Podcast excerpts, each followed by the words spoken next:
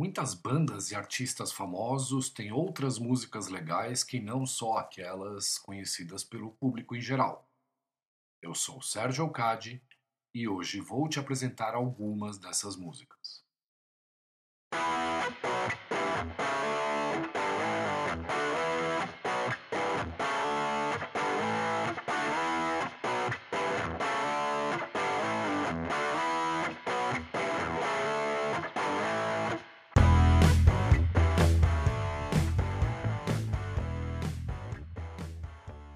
Oi, tudo bem?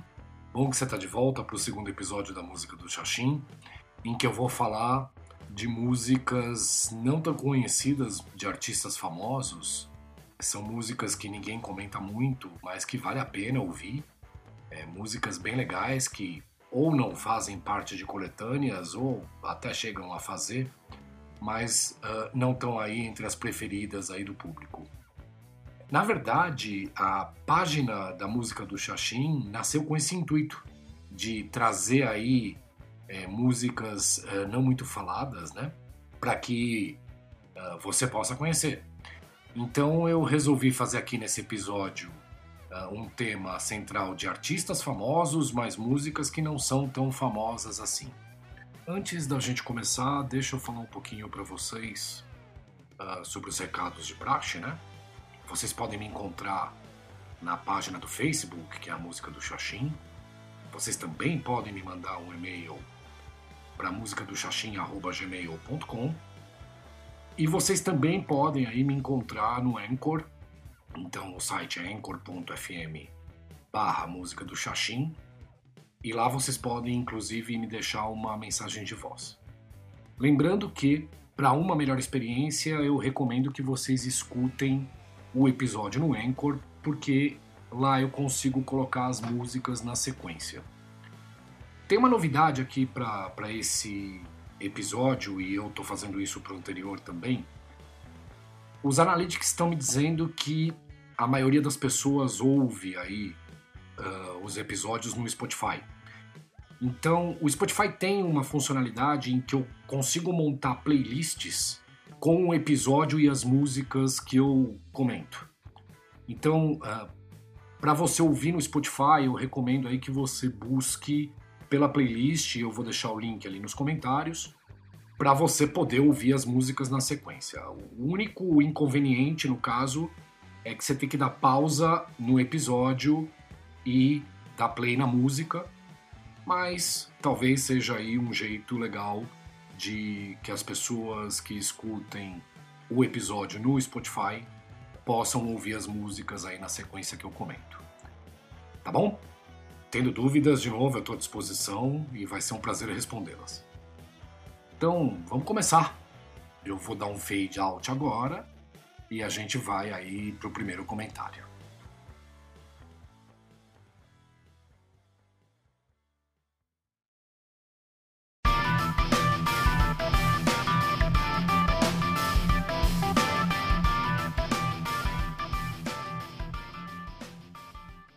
Vou começar pelo Deep Purple. Ah, o Deep Purple é uma banda super conhecida, né? Tem várias músicas aí super comentadas, uma legião de fãs bastante grande. E eu vou falar agora da música No No No, que é do álbum Fireball, que foi gravado em 1971. É, esse disco é o segundo trabalho lançado pela formação mais famosa da banda, né, chamada de Mark II. E na minha opinião, os caras se mostraram um pouco menos coesos nesse disco, mas também um pouco menos pesados. Embora eu ache que seja um disco de transição, que a banda estava procurando novos sons, né? Em relação ao antecessor que é o In Rock, mas ainda estava tateando, ainda tem alguns trechos que não são a direção que a banda acabou tomando no futuro. O guitarrista Rich Blackmore já declarou que não é lá grande fã do álbum e que algumas músicas deveriam ter sido melhor trabalhadas. Mas eles não tiveram tempo por causa da gravadora. O já finado John Lord também entendia que o disco era confuso em algumas partes. E quem gosta mesmo do disco é o vocalista Ian Gillan, que entende que essa procura por sons diferentes abriu novas possibilidades de expressão. No No No é uma música bacana porque deixa bem evidente essa busca por novos sons. Ela tem um pouco menos de peso do que as músicas do disco anterior, que é o In Rock, e tem uma linha mais marcada que me agrada bastante. Outra coisa que eu acho bem legal nesse, nessa música é que ela consegue dar evidência alternada aí para os vários instrumentos, né? Mas quem brilha mesmo é o guitarrista Rich Blackmore, com solos e efeitos diferentes aí ao longo da música. Além disso, eu acho que a música tem um arranjo crescente, daquelas que empolgam, né? E a última estrofe tem um clima mais empolgante do que a primeira, apesar de ser a mesma melodia, o mesmo tudo. O que mostra que os caras pensavam aí a música enquanto compunham. Ouça aí então No No No do disco Fireball do Deep Purple.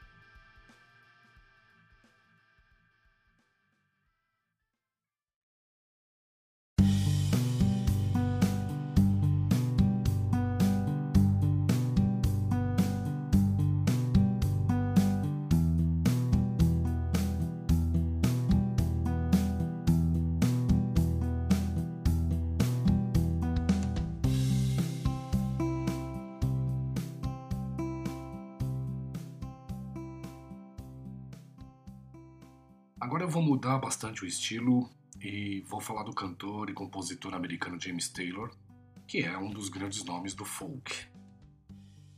Eu sei que a mudança é radical e que talvez o, esse estilo de música não seja o que vocês esperam aqui do podcast, mas eu curto também outros estilos de música que não o rock. E eu gosto bastante de muitas músicas do James Taylor e acho que ele criou músicas muito bonitas, né? O vocal dele é bem suave, as harmonias são muito bem pensadas, é, muitas vezes com violão e pouco mais, né? Então, é, você mostrar qualidade num ambiente tão limpo e sem tantos efeitos é um negócio que para mim é digno de aplauso. A música que eu escolhi para esse episódio é Sweet 420G, que é do disco Sweet Baby James de 1970. A música tem um estilo um pouquinho diferente daquilo que consagrou o cara e inclui aí um trecho com um pouco de rock aí, um rock leve. A música e o título tem uma história que eu acho bem legal. O artista estava com um prazo apertado para entregar o disco para a gravadora e faltava uma música. Então o produtor Peter Asher convenceu aí o James Taylor a juntar pedaços de músicas em que ele estava trabalhando, que ele estava compondo, né, para criar uma suíte que possibilitou que eles recebessem o pagamento de 20 mil dólares aí pelo disco, ou 20G. Dá para perceber bem as melodias diferentes que foram combinadas. E os caras, de alguma maneira, sei lá, conseguiram dar liga nas diferentes partes e eu achei que o resultado final ficou ótimo. A música acabou contando aí com uma guitarra elétrica, o que não é nada comum aí na obra do, do James Taylor, né? E tem também metais muito bem arranjados, muito bem colocados na música. A, a, letra da música é bem básica e ela versa sobre encontrar conforto aí na música, um que é o tema que eu acho bem bacana e que eu acho que tem tudo a ver aqui com, com esse podcast. Curta aí então Sweet 420G do James Taylor.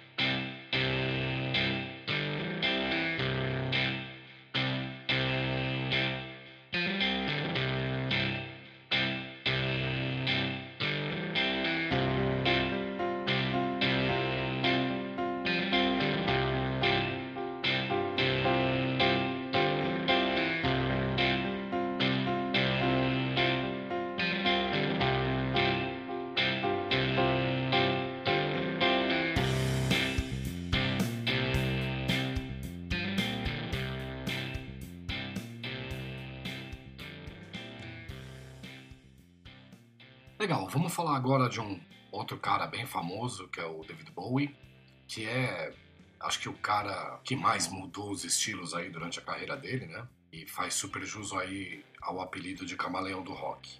Uh, eu vou falar um pouquinho do álbum Low, que é de 1977, que é o primeiro disco da chamada Trilogia de Berlim, com temas que remetem aí à Guerra Fria e, e o disco tem algumas influências de Kraftwerk. Não é das fases mais ouvidas do cantor, e talvez a faixa mais famosa dessa época seja Heroes, que é do disco homônimo seguinte ao Low. Naquela época, o cantor estava passando aí por problemas sérios de consumo de drogas é, e resolveu se mudar primeiro para a Suíça e depois para Berlim, que é uma cidade pluricultural. Quem ainda não conhece Berlim, eu recomendo. Uh, é uma cidade super cosmopolita que respira cultura de diferentes tribos e com todas elas se respeitando entre si. Enfim, foi em Berlim que o Bowie adquiriu aí o interesse por pintura e literatura e também investiu em treinamento em música clássica. O que chama muito atenção nesse primeiro disco da trilogia de Berlim é que o som é completamente diferente do disco anterior, que é o Station to Station. Uh, o cara deixou de lado as tendências funk que ele estava usando e as linhas vocais mais melódicas que ele sempre usou e passou a usar aí um estilo mais minimalista, né, com, com letras às vezes esparsas até, além de algumas influências do krautrock, uh, como o Kraftwerk que a gente já mencionou. Para esse episódio eu escolhi a faixa Be My Wife, que não é das mais famosas dele, mas também não é completamente desconhecida, que é uma música que mistura rock e pop de uma forma não muito comum para a época em que ela saiu. Uh, o vocal é bem menos melódico, mais agressivo, e eu gosto muito da linha de baixo dessa música. A produção é meio crua e às vezes você pensa que a música poderia ser mais trabalhada, mas acho que o resultado final ficou bem legal. Confira aí na sequência.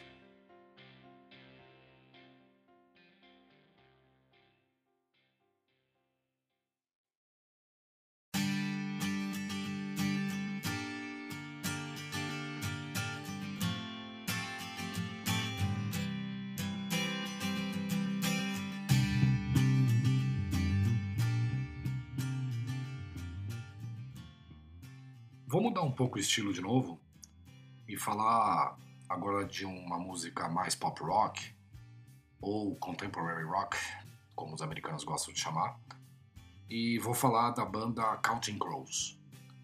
Eu escolhi para o episódio a faixa Around Here, que abre o disco de estreia dos caras e que se chama August and Everything After de 1993. A música mais famosa desse disco é Mr. Jones, eh, que arrebentou de tocar nas rádios da época. Eu me lembro que eu estava na faculdade e essa música tocava direto e puta, eu com os meus amigos a gente curtia bastante uh, curtir esse som. Uh, foi uma música que marcou aí a minha vida. E Round Here é mais climática do que Mr. Jones. É, é, ela é mais emocional, uh, tem um destaque aí bastante grande para o vocalista Adam Duritz, que eu acho que interpreta a música muito bem. E a letra dela fala sobre o sentimento de vazio que a gente sente quando deixa partes das nossas vidas para trás. A letra passa uma ideia de quando a gente deixa alguém para trás, a gente está deixando uma parte de si mesmo, o que me parece fazer bastante sentido. Então curta aí Round Here do Counting Crows.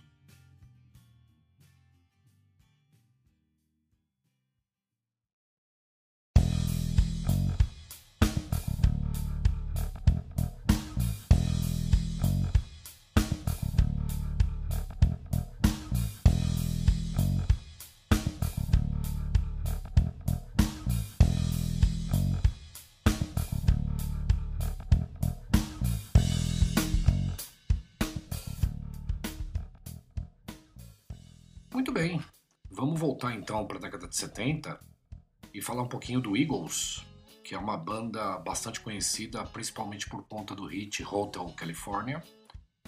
Mas os caras têm muitas outras músicas bem legais e nunca ficaram presos aí a um único estilo. A música que eu escolhi para te apresentar é On the Border, que é a faixa que dá nome aí pro terceiro disco dos caras, que foi lançado em 74. O que eu curto bastante na música é uma influência de rhythm and blues, que é bem diferente da música mais conhecida deles. Segundo Glenn Frey, os caras tinham que beber uma quantidade razoável de gin tônica para conseguirem aí se liberar e atingir a sonoridade mais típica uh, da comunidade afro-americana da época. A letra é uma crítica explícita aí ao presidente Richard Nixon, né? Que na época estava bastante envolvido aí com o escândalo do Watergate. Então, curta aí um som diferente, On the Border, do Eagles.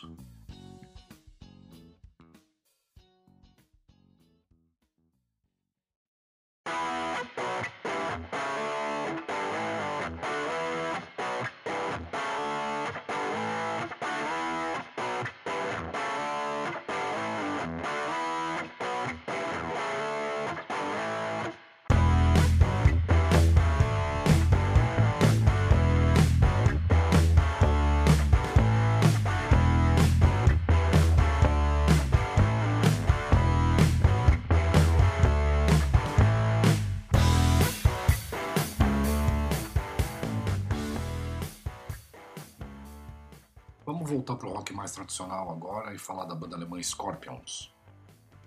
Se você só conhece as faixas mais famosas da banda aí a partir dos anos 80, tipo uh, Still Loving You, Big City Nights, saiba que a primeira versão da banda foi criada em 1965.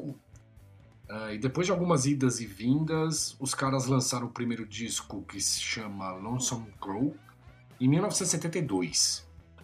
Nos anos 70, a banda teve de fato uma fase mais pesada com o guitarrista Uli Roth, mas sempre enveredou por gravar baladas aí vez por outra.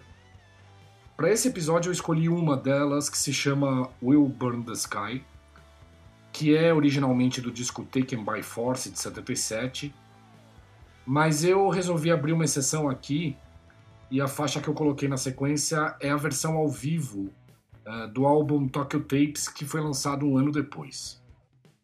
A música começa apenas com uma melodia de guitarra e a voz do Klaus Meine, dando já uma ideia uh, do tipo de som que a banda faria dali em diante e que fez de fato eles estourarem. Então curta aí Will Burn the Sky do Scorpions.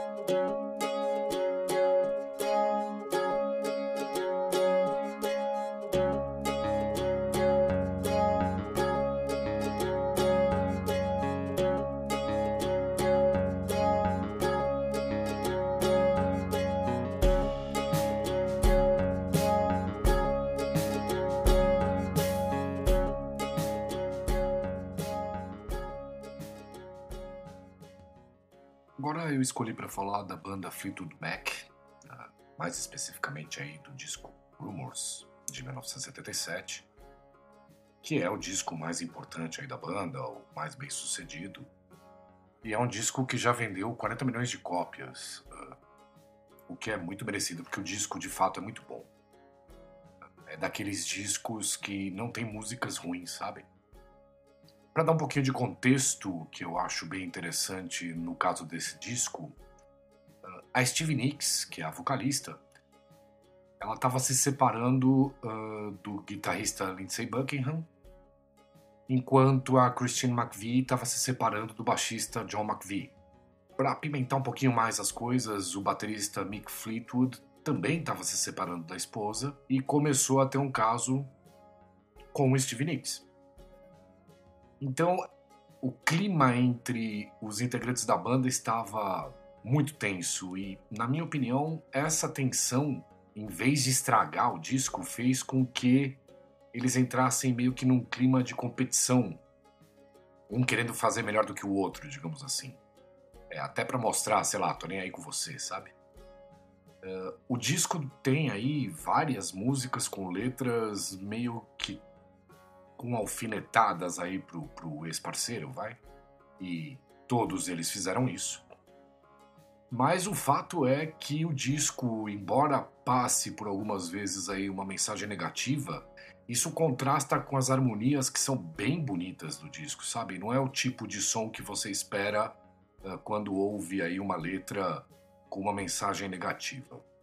A música que eu escolhi para o episódio é a faixa que encerra o álbum, que é Goldust Woman, que foi escrita aí pela Stevie Nicks. Uh, a Stevie Nicks não é, na minha opinião, uma grande cantora, mas ela é uma ótima intérprete, ela tem uma voz única, né? ela tem uma voz meio rouca uh, e aguda, uh, diferente aí da maioria, né, do que a gente está acostumado. Ela, sem dúvida, é uma boa intérprete e também uma ótima compositora. A, faixa Dreams, por exemplo, que é a mais famosa do disco, né, que foi a que atingiu o número um das paradas, é de autoria dela. A letra da música fala sobre cocaína uh, e os efeitos maléficos né, que, que isso traz. E a banda, no meio daquela tensão toda, estava consumindo isso aos quilos. Mas eu tenho a impressão que o refrão, que é muito inspirado, é aí uma alfinetada para o guitarrista. A música é super climática, ela tem uh, aquele crescimento lento, né, que vai envolvendo.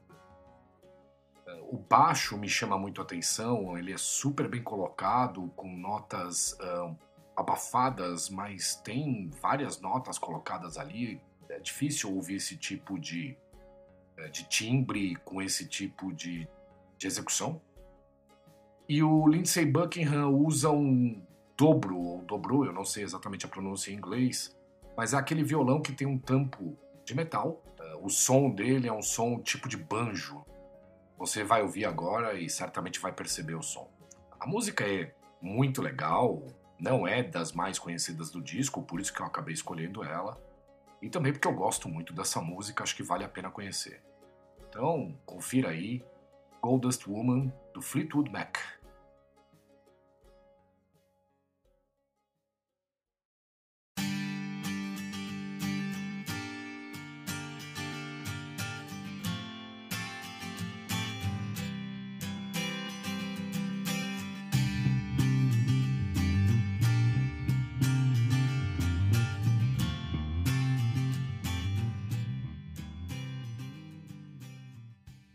Estamos chegando aí ao fim do episódio e eu espero de verdade que você tenha gostado. Para me despedir, eu queria dar dois recados. O primeiro é que eu resolvi privilegiar a frequência com que os episódios uh, são disponibilizados em detrimento aí da quantidade de músicas por episódio. Então, dependendo aí do número de músicas que eu consigo produzir, o episódio não vai ter 10 músicas. Ele pode ter menos, pode ter mais. Uh, mas eu espero conseguir disponibilizar novos episódios aí a cada duas semanas. Segundo recado é que agora a música do Xaxim também está disponível no Twitter. O nosso perfil lá é música do Xaxim. Siga lá e podemos tentar interagir também nesse canal. De qualquer forma, todos os canais aí em que você pode me encontrar estão aí disponíveis nos comentários do episódio. Muito obrigado pela tua audiência. Espero de verdade que você tenha gostado e a gente se vê. Sobe o som.